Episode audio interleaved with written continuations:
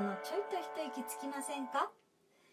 第9回目の放送です。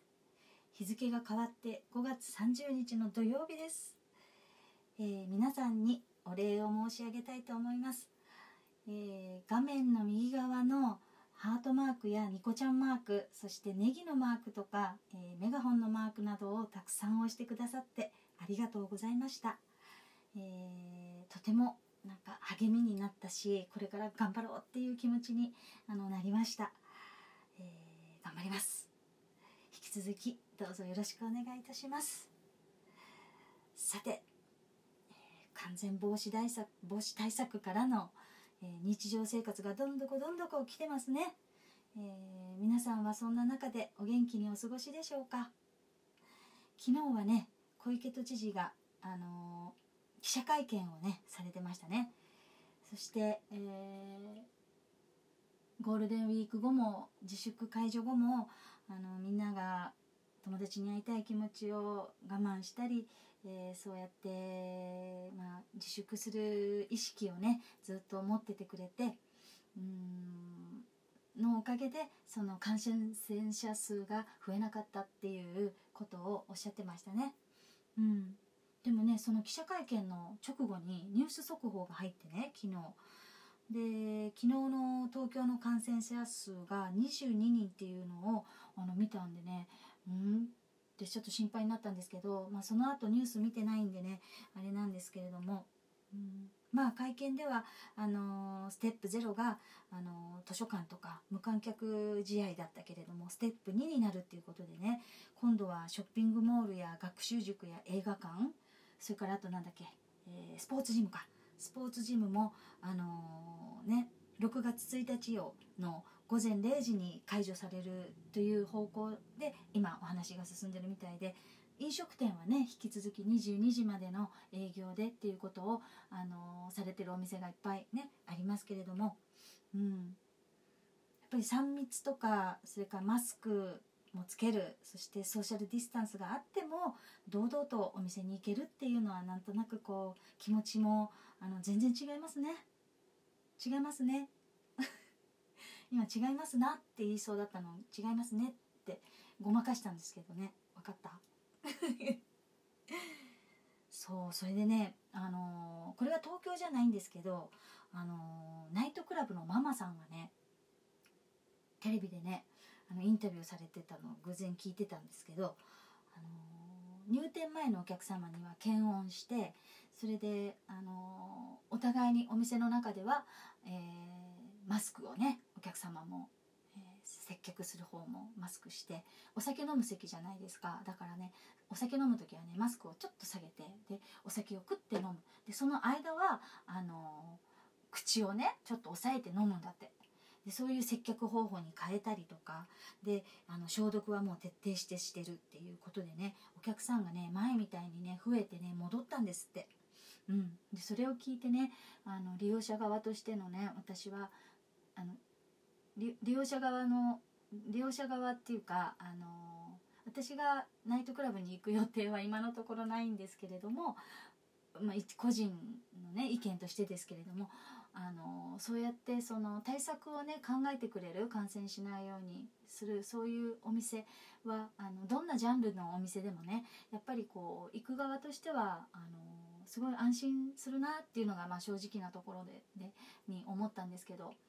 ただあの経営者側としてはねの立場になるとねやっぱりあの今までと違うコストもかかってくるんだろうからそういうのはねなかなか大変なことなんだろうなっては思うんですけど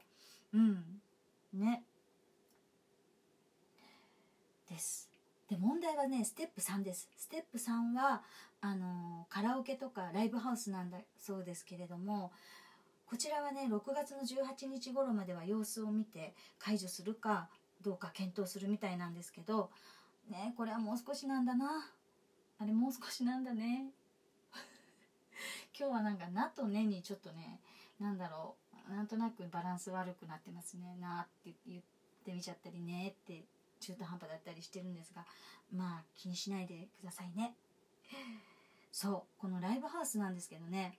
あの観客とあのー何？えっ、とおお演者側の間にその透明のシートをこう垂らすとかあの立てかけるとかね、まあ、いうことも考えているそうだったしあとね、あのー入り口でね一人一人にフェイフェイスシートをあのお配りするとかねそういうことも考えてるみたい。うん。なかなかねナイスなアイデアも本当にねどんどこどんどこ必要になってくると思うんですけどね。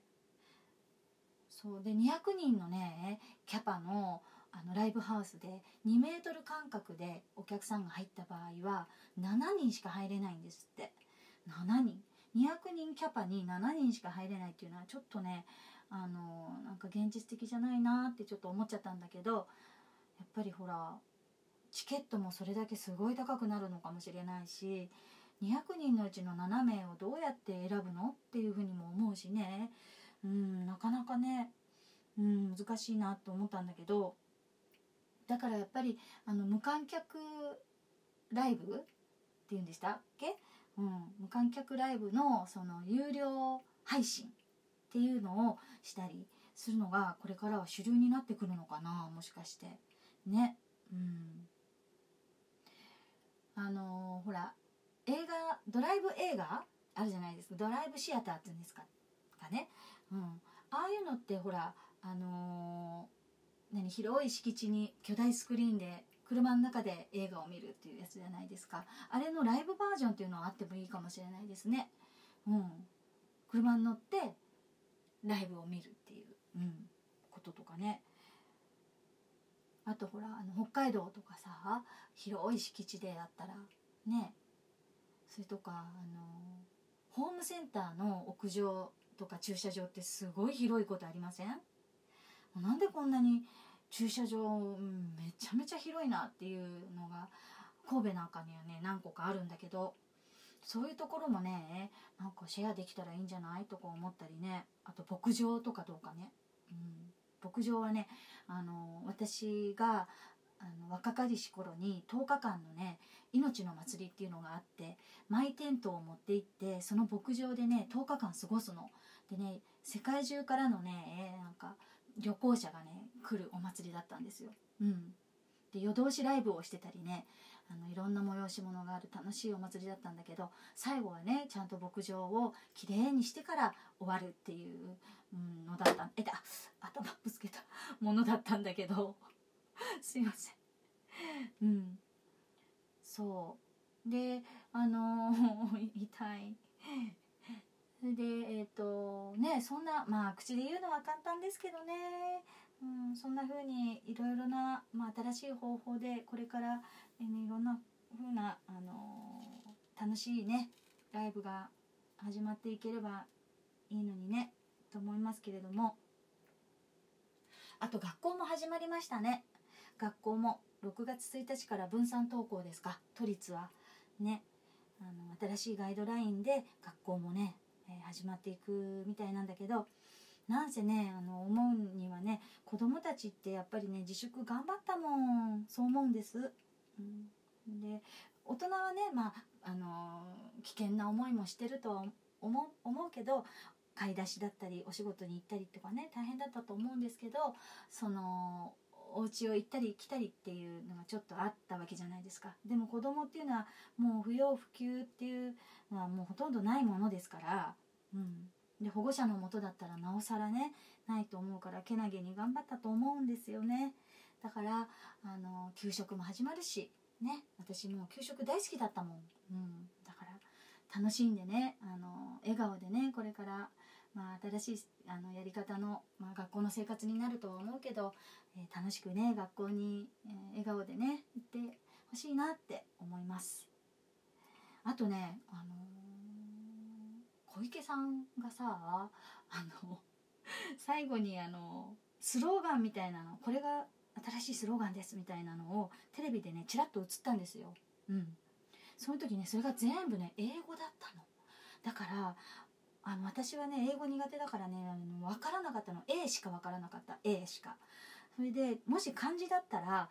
あのちょっとはさ残像が残って漢字の意味が日本人だからなんとなくわかるじゃないですか。だから調べようにもできたのかもしれないけど A しか見えなかったからもうね調べようもできないしね、うん、あれは日本語でしてほしかったなって思いましたね。であのブルーインパルスね。昨日はブルーインパルスがご覧になられた方いらっしゃいます？あの私はあの母の湿布薬をもらうためにあの受付時間がね1時までだったから急がなくっちゃって言ってね12時過ぎぐらいにね外に出てね歩いて行った時にねあのー、すごい青空だったの。青空に綺麗な白い雲に飛行機そして飛行機から出てくるエンジンから出てくる煙ふわーっと。で飛行機雲になってね本当にあの何て言うんだろうあの医療従事者の方たちにエールをっていうことでその昨日は飛行されたみたいなんだけどねそれが本当飛行機からもなんかパワーがこうパイロットの方が操縦してるそのパワーがこう空からこう降ってきたっていうかね、うん、眩しくって勇ましくって、うん、なんか夢とか希望とかいろんなものがこう何て言うんだろう降り注いでたような感じを受けて、うん、頑張れって。医療従事者のこと頑張れって。私も感動したし、うん、あれはいい時間だったなと思いました。はい。ね今日は土曜日ですけれども皆さんどんな、えー、時間を過ごされるのでしょうか。私はねちょっとね歯医者さんに行きたいなというところです。はい。